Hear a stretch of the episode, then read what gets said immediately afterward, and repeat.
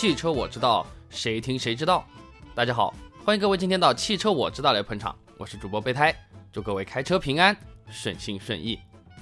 呃，想必我们很多朋友等我们这次更新等的都比较久啊。备胎到北京去出了一个差，呃，很多的公众号堆积在一起，这里呢特别做一个小播报吧，就是各位关注我们 WZD 零零九微信公众号的朋友呢，呃，因为这一次备胎回的比较晚，有一些消息已经超过四十八小时了，备胎没有办法再发消息给你们，请没有收到回复的朋友们，你们再发个一呀二啊，什么你好啊，请回啊，叫个备胎之类的。我收到你的消息之后，我就再能回复你的消息了。各位朋友的消息我都已经看到了，大概，呃，大概还有几百个朋友，因为时间的超出，我备胎时间没有算好啊，没有办法主动给你回消息。WZD 零零九的朋友们没有收到回复的，再发一个消息给我。每个消息再慢，备胎也是会回给你的。呃，希望大家一如既往的支持备胎啊。那么今天我们这期节目呢，讲一个很多新手朋友都会碰到的一个问题吧。你在路上开车，呃，难免就会有一些小刮擦啊、小小小事故啊之类的和别人碰的，有可能是你全责，有可能是别人全责。很多朋友都会觉得，哎呀，这个太麻烦了，或者怎么样，要么我们就私了了，好不好？有时候你不这么讲，对面也会邀请你，很友好的跟你说，咱们就私了吧，这么一点点事情，几百块钱而已嘛，对吧？啊，真不行，我再贴你点钱嘛。这个理赔啊、维修啊，真的是好麻烦，好麻烦的。我们也不是说什么特别的豪华车，也就是一个普通的老百姓的代步车，你不要搞得那么娇贵，是吧？我们就私了吧。那么今天备胎连线了一位叫 Mr. Tree 的一位网友，这个朋友，他呢也碰到了一件神奇的邀请，让他私了。那这私了是不是什么情况下都可以做呢？或者说什么情况下做真的是不错呢？让我们大家一起来听听今天的这段录音吧。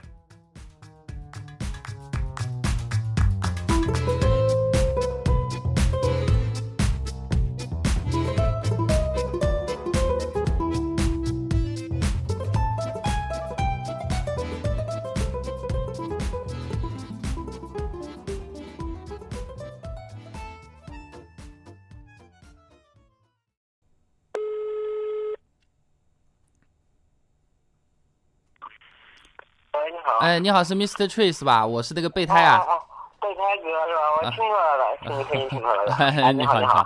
哎，那什么情况？你给我讲一下。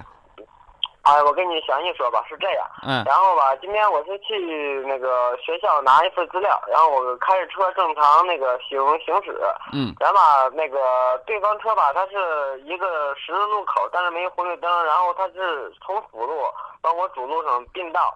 然后吧，正好有一辆车可能有事故吧，是在那个主路和辅路中间停的。他看不见我，我也看不见他，我直走。然后他窜出来，然后撞我车门上了。然后我车我赶紧踩刹车，但是已经滑出去三四米了。嗯，这个样子。啊，那是你全责还是他全责？是你全责还是他全责？他他全责。是他全责是吧？他也认，他也认，因为是我是正常正常走，他是突然。他看不着我车，他突然从侧侧面窜出来的。啊，那个，那你们报警有没报？呃，没有报警，因为当时吧，就是我俩那个先拍拍照片，拍照片了，把车挪一边了，然后就填那个快速处理单。嗯。填完快速处理单呢，就是先填的时候是填的是他的全全责。嗯。填他全责，然后我说找这给我修这车。然后我因为没经历过，我怕他跑了。我说我把他那个行驶证了、驾驶证都拍拍照照片了。嗯。拍照片，然后吧，我俩就去四 S 店了。去四 S 店吧，他是开的是别人的车，不是他本人的车。嗯。然后吧，一查他那保险公司是华泰的，然后说是过个期了，过期了。然后吧，他说他刚从，他也是从四 S 店出来，刚出来。然后他说去华泰那边看一下。然后吧，我就问这边四 S 店，我说我这车要是修的话，大概得多少钱？不是我的四 S 店，是荣威的，我的是长城汽车。嗯嗯。他说那个大约得三四千块钱，最少得三四千块钱。然后，呃，他就那个那个事故车主是吧？他就去那边保险公司问一下，问然后吧，让我就跟着出来。我跟着出来吧，那个我出来的时候吧，有一个车是挡着的，然后吧，我没看到他去那边，我就往前走。然后他给我。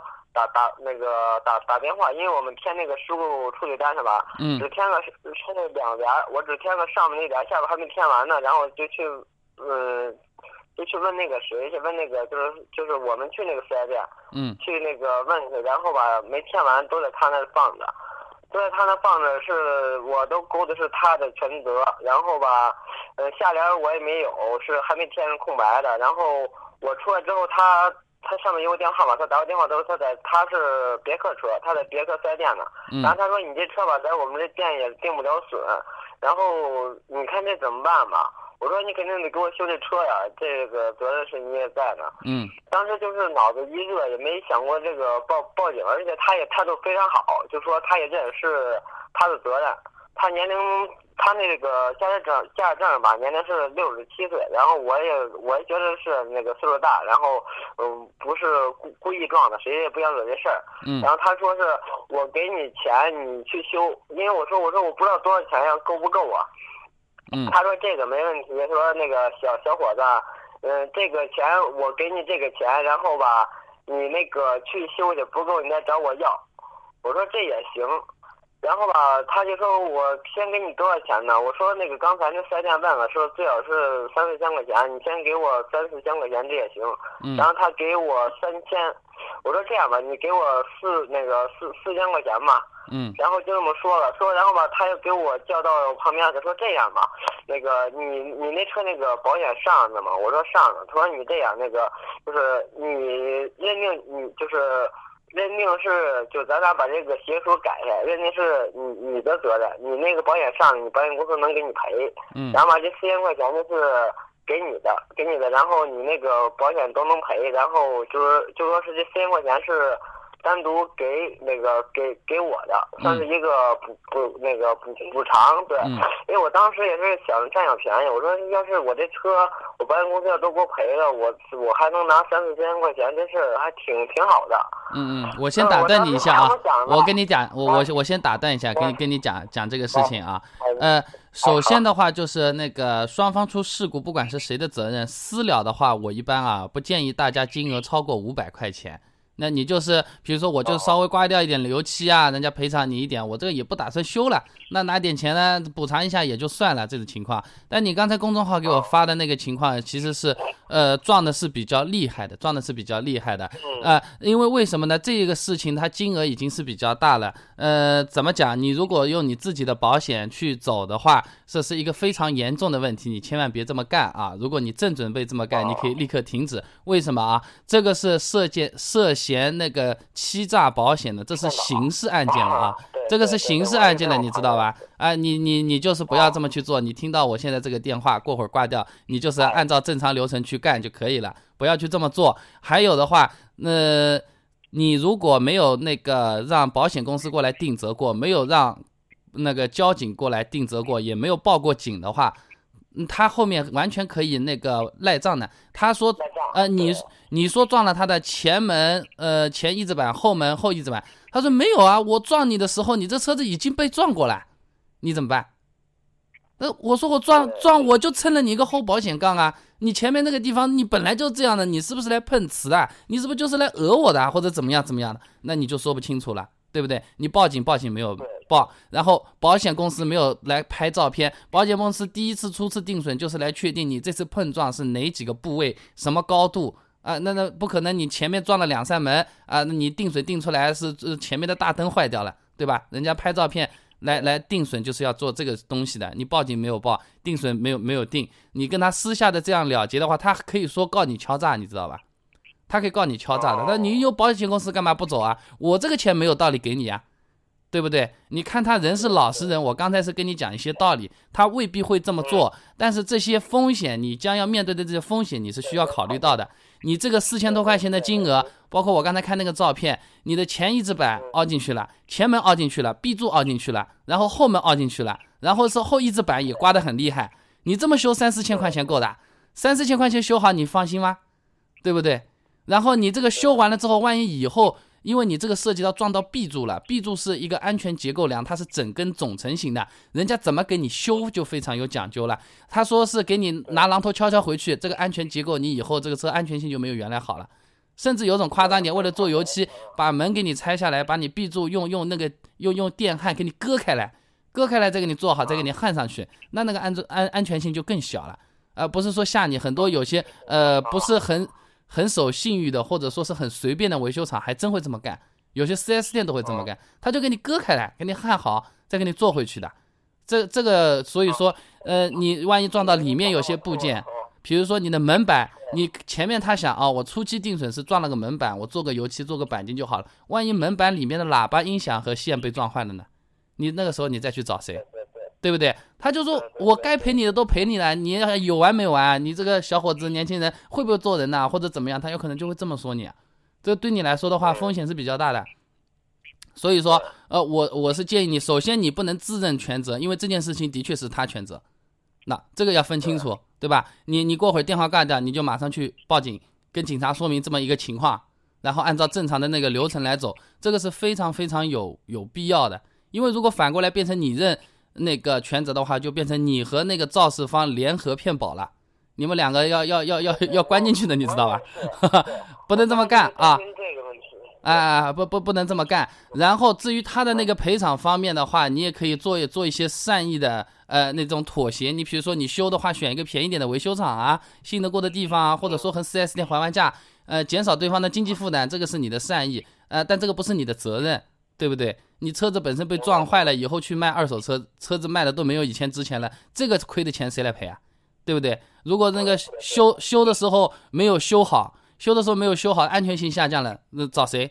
是不是？然后做油漆，厂家里面做的油漆那个喷的均匀度，这个是肯定要比 4S 店好。4S 店基本上都是人工的，都是人工的，是给你磨好，磨好磨掉半层油漆，再把腻子打上去，再把油漆喷上去，然后再烤。有的用快干油漆，烤的时间也比较短一点，就没有你原厂的油漆那么好了。你这些损失你找谁去要呢？碰到这些东西的话，那与人为善是没错。我前面做节目也跟人家讲过，那碰到小事情嘛，就私了就算了。包括上次我们一个女女同志就刮了个保险杠，三五百块钱的事情，对吧？她三五百块钱，啊，他不是老赖是吧？他同时是个赖。啊，他，但这，那这个是人的问题，但我要跟你讲的是一个道理的问题，对吧？就是说，首先你是绝对不可以去自认全责的，因为你刚才跟我说你还没有这么做，所以说是没有关系的。对，没有的，因为现在就是单子吧，我俩都没有单子，就是现在那个。我单子都没有签嘛，算是。对对对。我俩就是我，因为我我也不明白，我说都打朋友电话都问一下。啊，所以说你你现在你可以跟那个全责方跟他说，你说这件事情我问过了，我是不能这么做的，我们只能按照原来的那个流程来。那么我们再重新签一下定责单、事故单，让保险公司来拍照片，受损的部位都拍一下，然后再开始去修车，就走正常的这个流程。这个这个是非常有必要的啊。然后你可以跟他讲，那我反正。呃，你对方如果没有保险啊，或者怎么样的话呢，我们尽量也是善意的考虑一下，尽量缩减我们的维修费用啊，或者怎么样，我也去跟你去商量商量，或去谈或者怎么样，对吧？那你只能做到这一步啊，你其他的东西，你你你现在是说的好，万一出矛盾呢？矛盾这个东西出来说不清楚的，出了矛盾后你，嗯嗯，人家就直接翻脸不认人了，他说我没撞过你。你你或者或者说最有可能的，因为你照片拍了，对吧？但是你拍的那个照片上面的痕迹，或者说是呃照片上的那个角度，并不是直接撞好的第一现场，是撞好了滑行一段时间，你的车子在前面，他的车子在后面，对吧？这个就是判定起来也很难很难判定了，你有可能还要去找那个监控或者怎么样，这非常麻烦的。所以我给你建议啊，你碰到这种超过一千块钱以上的这种事故的话，你基本上还是要按照正规的流程途径来走。然后你那个报警，你过会电话挂掉，你就先去把报警报掉，这个是比较要紧的。就是现在就要报吗？现现在就要报，还是明明等那个明明天再报？因为现在我我在我们家，他在他们家，真是。那你可以和警察幺幺零打个电话报备，你跟他说一下刚才你跟我说的那个情况还没有处理，那么现在你们要去处理。如果今天晚上时间晚，我们明天会去的，但是有这么一个情况，你要跟他讲一下，是他全责。呃，万一你是觉得好像只有半张底单或者怎么样，人家变了个戏法子给你搞了一点猫腻，他那张单子是全部签完的呢，天晓得了，对不对？你先报备一下吧，你就说有这么个情况，的确也是对方全责，我是完全没有责任的。当初我也是不懂，后面问了朋友说我知道了，这个事情不该这么干的。那么明天呢，我打算去约他那个人，反正身份证号码、手机你报给警察没事，对吧？呃，我约他到到快速事故处理中心去，把那个定责单签好，然后呢让保险公司过来拍照定损。而且再说了，人家这个保险过期嘛，也是商业险过期了，那个交强险总有的了，交强险还能赔一部分的呀。对不对？他的那个交强险是我们查的时候是过那个过过期了，他的交强险。交强险也过期，这件事情搞得就比较大了。呃，这个，是啊，所以说他就是我说去，因为当时我们就是同时开到我的车的四 S 店，就是我们长城车四 S 店嘛，然后那个四 S 店人家说那个。说这个你们去那个，就是因为我是外地的车牌，在北京开。他说那个得必须得用那个交交警开一个那个就是责任书，才能责单那个定定损。对他就不敢去。嗯。那不敢去怎么办呢？他一直没打算报报这个警，然后吧，他也是就是很很。很和蔼的说，然后我也是当时有一个占小便宜的一个心理，然后就因我当时已经报了案了，就是报的那个保险公司的报案，报的是我自己的那个全责，呃，已经已经有那个报案号了，然后吧说是有报案号没关系的，可以可以撤销的，可以撤销的，可以撤销的，可以撤销的，在那在那个你在呃怎么讲，就是说。在在你那个实实际的那个定损、维修、赔付之后，有个结案之前，你是可以取消这个报案的，而且你实际的情况，你要和那个公安和交警要要要要报备一下，讲一下这个事情。嗯，怎么讲呢？他那边的情况，我只能从个人的角度来讲吧。这个六十多岁的老先生了，对吧？做人起码的责任心是必须要有的。你开车连保险都不上。那还好了，今天是车子撞车子了，今天撞倒一个老太呢，医药费一百五十万呢，怎么办？对对对不对？这点责任心没有，或者说不要一百五十万的，你自己口袋里银行存款就三十万，撞了个老太赔了五五十万，你自己的妻儿老小，你顾不顾得顾不顾得牢？你要不要去照顾他们了？这个起码的责任心，这个在我眼里看来和开车不系安全带道理是一样的，我我是非常讨厌的。你既然要开车，你。你这个该负的责任、该系的安全带、该交的保险，肯定是要交的，这个是责任，是不是？现在算是他比较运气了，呃，哪怕是吃一点点苦头，长个记性也是好事情，因为等到撞到人了，这个事情就全完了，这也晚了。对对，他先大了。啊，对对。那个四 S 店嘛，我去我们四 S 店，然后他说这个就是能直接给我换车换那个新的车门。嗯嗯嗯。都已经要换车门了，三四千块钱怎么够啊？都换整个车门了，不是给你做块钣金啊，对不对？车车门本身就是三层，里面玻璃都撞碎了啦。这么说的，我朋友是这么说的，他是说如果我按全责，保险公司给我定损修车，肯定不给我换车门，就是敲敲金啊、喷喷那个漆了，就这么地。如果是对方全责，然后保险公司不花钱，他就会给我，我就能这个。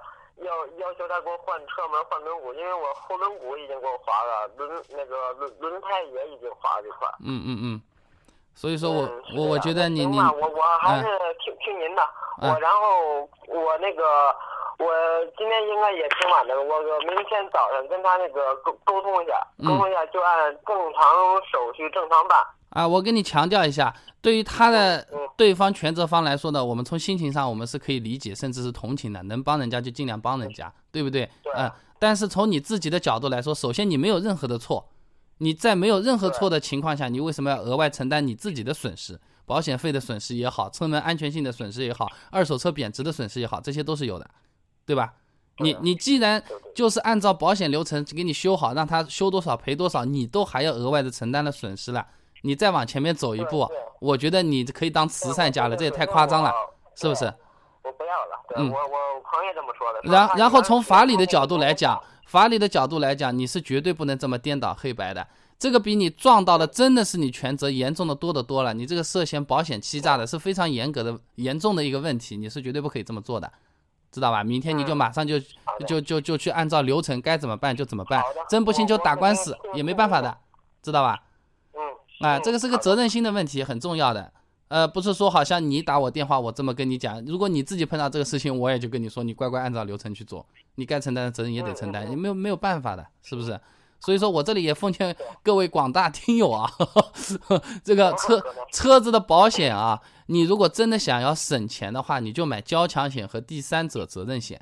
呃，那个这买这两个保险是干嘛用的呢？一个交强险是必须上路之前就是肯定要有的，第三者责任险就是你自己全责，对方的损失你要去赔别人的时候，这个价钱，你碰到人的医疗费，你撞坏了别人车子，别人车子的维修费都是用第三者责任险来赔付的。你要省钱的话，你就这两个保险还是必须要买。车损险不不买，顶多就自己车子撞烂没钱修扔了，算了，我明天继续坐公交车。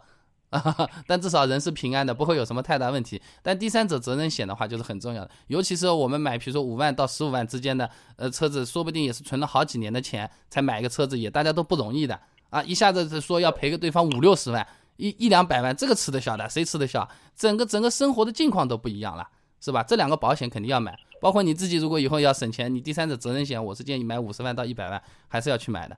当然，那个车损险能买的话，当然也是最好。那么就是明天你起来。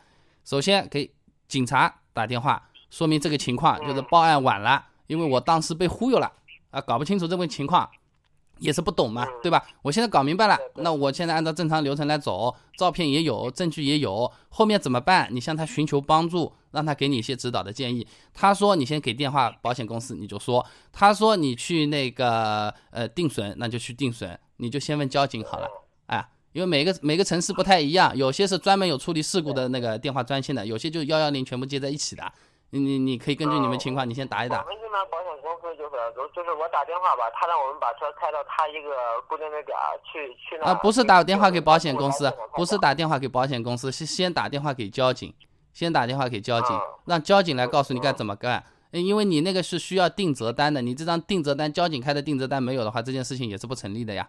如果双然然后你们自己去快速处理是要双方协商同意才签，他那种情况，我觉得他是不太愿意来给你签这个东西的，因为对他来说的话，面对的责任和风险也是非常的大。虽然这个是他责任心不够所引起的，那么对你实际的客观操作来说的话，难度就比较大了，人家不愿意配合，所以你只能只能先找交警。嗯，是这样。然后那个备备胎哥，我还有一个问问题就是吧，嗯，他没有上保险，就是我车他全责，然后我去修车去，然后吧，然后就是我修车，然后那个费用是我是找他要，还是我们保险公司来找他来赔赔付呀？呃，这个一般情况下是你找他要的，如果他赔不了，是他的保险公司赔，但是他现在没有保险公司，呃，因为他脱保了，所以你先要先问交警这个事情怎么来处理，你你一定要先问交警了。问交警好啊，这这个这个是比较比较头疼的问题了。嗯，我我当时是什么都不懂，我就怕他跑了。我 我就这么跟你讲，我就这么跟你讲，当初如果你们刚刚碰到的时候，你打电话报警，交警过来一看，第一件事情就是把他的车给扣走。嗯。啊，你懂我意思吧？这个事情是非常严重的。懂，他那个就就是交交强险过期了，不能上路的。啊，没有交强险，车子不能上路的，直接扣走的。对。啊，甚至还要扣分。是吧？地方法规我这个不不太清楚了，我也不知道你是哪个城市，对吧？啊，但所以说这件事情其实还是比较严重的。我我建议你比较认真严肃的按照呃法律法规正常的流程来做，呃，不要有什么小心眼啊或者什么想法或者怎么样，就不要去这么想了。好好好的，我我那个听听您的，明天我就先那个啥，我先给那个交交警打个电话，然后询问一下这个事情怎么处理。嗯嗯嗯。好的，好的，好的。然后他肯定会给我这个建建议，给我建议，然后我再这个协协商这个车车主，看看我们俩怎么办这事儿。对的，对的，因为我觉得今天按正正常的车就走了，这个就不会不会去骗骗保去了。骗保这事儿，一个是 对对我自己不负责任，一个是就是呃这事儿就是违那个违违法的。那对，没必要，这个完全没必要，这个这个完全没必要。反正你就该怎么办就怎么办就好了，呃，这个也不要怕麻烦啊，是吧？因为我觉得你今天这个情况啊，应应该怎么讲，就是对我们广大听友也是非常有指导意义的。反正你名字也没出现，哪个城市什么车，我们的也不是很清楚。你介不介意我给把它放到网上去给大家听？这个我要征得你同意的。嗯，可以可以上网听，因为我就是像很多广大车友买车的，或者或者刚刚买车，或者刚学驾照的，就是。像我这种情况非常多，他们不懂的，没出过对对对对，第一次处理。以后碰到这种问题啊，我借着这个机会也可和我们广大听友讲一讲。以后碰到这种事情，第一件事情打电话给警察，先问他怎么办。你自己还不是很老道，不知道怎么处理的时候，你就问警察吧，该怎么办就怎么办，不要图图小便宜或者图方便了。有时候这个所承担的风险，有可能是比你想象中的还要大的。对，哎。因为当时没有考虑到这些方面，真的。啊，这个你是不知道嘛？这个你不知道也没办法的。你你你以前又又不是三天两头，天天在那像碰碰车一样，上午撞一下，下午撞一下，那经验很丰富的，是吧？那这个不可能的，对吧？对吧？那这个没有人知道，总是从新手到老手慢慢有个过程的嘛。所以我觉得这一集也是对大家还是比较有有参考意义的，到时候放放上去给大家听一听。你们明天赶紧去办流程啊，打电话给警察，哦先打电话给警察啊，不要打电话给保险公司啊啊好的，哎好的，谢谢谢谢备胎啊，那到时候我们联系一下，处理的怎么样？你公众号再给我说一下啊。好嘞，好嘞。然后我后就是，如果这个后后期再有什么问题，我还那个向您那个请没问题哎。啊，不过要公众号上先说啊，因为我这个我这个打电话的那个手机到时候是没没没办法的，我这个是没办法的，就是呃不会响的。如果如果如果如果我这个手机就是那个连线的这个手机会会响，我会接的话，它二十四小时都在响。打爆了。啊，所以所以所以说你一定要公众号先跟我讲，然后我把手机拿起来主动打给你，这样是不会打错的，不然的话拿起来全是未接电话。太忙哎你就公众号上跟我讲我和我爱人特别喜欢听您那个听您那个节那个节节目。啊，谢谢谢谢。然后我们今天就是也是，我是今年七月拿的本儿，然后吧也是今年十一月买的车，他十一月啊份就是跑了一一一那个一千七百多公里。啊，那那是那是还很新的车子嘞。呃要么这样吧，也也是也是算是亡羊补牢啊。你那行车记录仪也去买一个嘛，好了，到时候车子上面装着 是吧？我也也我就是一一直想着买来着，但是也是没有抽空过去买去。嗯这这个再安上一个，安这个以后多一份这个证证据。啊，行车记录仪放的位置你你你你要挑一下啊，不不要放放的哎太接近你的驾驶座，一般贴贴在中间靠右边一点的地方，靠左边万一发生碰撞，吸不牢飞出来砸在脑子上也不是好也不是好事情 啊。这个 啊，我真有客户碰到过这个事情，保险公司还不赔，我跟你讲，这很纠结的。啊，你所以说买的时候，这个行车记录仪最好是这种圆的，不要有什么很尖的这种棱角的。然后这种吸盘的话，吸力要足够，你把它吸上去之后，你就使劲用自己最大力气拽，你看看拽到啥份上才能把它拽下来，你一定要试试看啊。如果拽不牢的，你你换一个，这个还是很要紧的，是吧？安全问题。对这个安安对安全性，然后这个行车记录仪，嗯，就是我看网上和店里卖的吧，有一个是就说是它有这个功能，就是晚上我停了车，我人走了吧，然后就比如旁边有车能刮着我，它能也能拍到，这种的有必要买吗？呃，这个没有什么太大的必要买。呃，怎么讲呢？我感觉好像就是它刮到刮到你就它就能拍的话，这你说明你这个摄摄像头是要那个全景摄像头才可以。如果只拍前方，它在后面顶着你，你你没感觉啊，对不对？然后你哪怕哪怕就是拍到，你有可能拍到的也是很小的碎片，有可能是一个人的长相，一个车子的侧面，车牌你也不一定拍得进去。就是说这个是比较被动的但如果比如说你刚好你挑的那块行车记录仪，这两个功能只相差五十块钱，那买个也无所谓，就是不用额外的花太多的钱嘛，太高的话，对对对，的确是。对吧？对吧？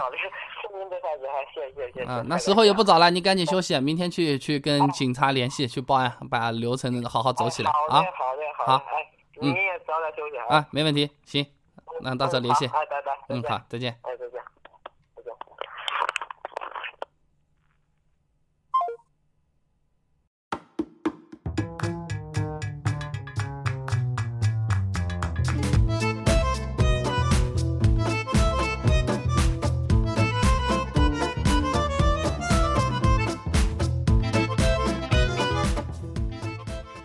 好了，我们录音呢就先放到这里了。怎么讲？私了这个事情，我们先得搞清楚它主要是干嘛用的。私了主要的说了图一点，就是图个省心，图个方便。但是在图省心和图方便之前，有一个前提，就是你没有触犯任何的法律法规，没有这方面的这种司法风险，并且呢没有人员的伤亡，财产损失呢也不是非常大。而且呢，你的财产损失是比较直观明显的，能够评估得出来的。你比如说擦掉点油漆，我打个电话去 4S 店问一下啊，这个油漆做一个平方大概要多少时间，大概要多少钱，这是很好评估的。但你譬如说被人家追尾了，整个呃后后后保险杠全部都凹进去了，那到底里面的东西有没有撞坏，你不知道，对吧？4S 店呢有个专业的名词叫拆检，拆开来检查。那你如果就是很大意的问一下啊，我换一个保险杠多少钱？人家说啊一千两百块钱或者五千块钱，人家赔了你五千块。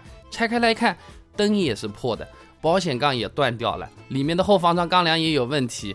这好了，钱又不够了，人家说我跟你结掉了，人家就走了，这下怎么办办？非常的头疼。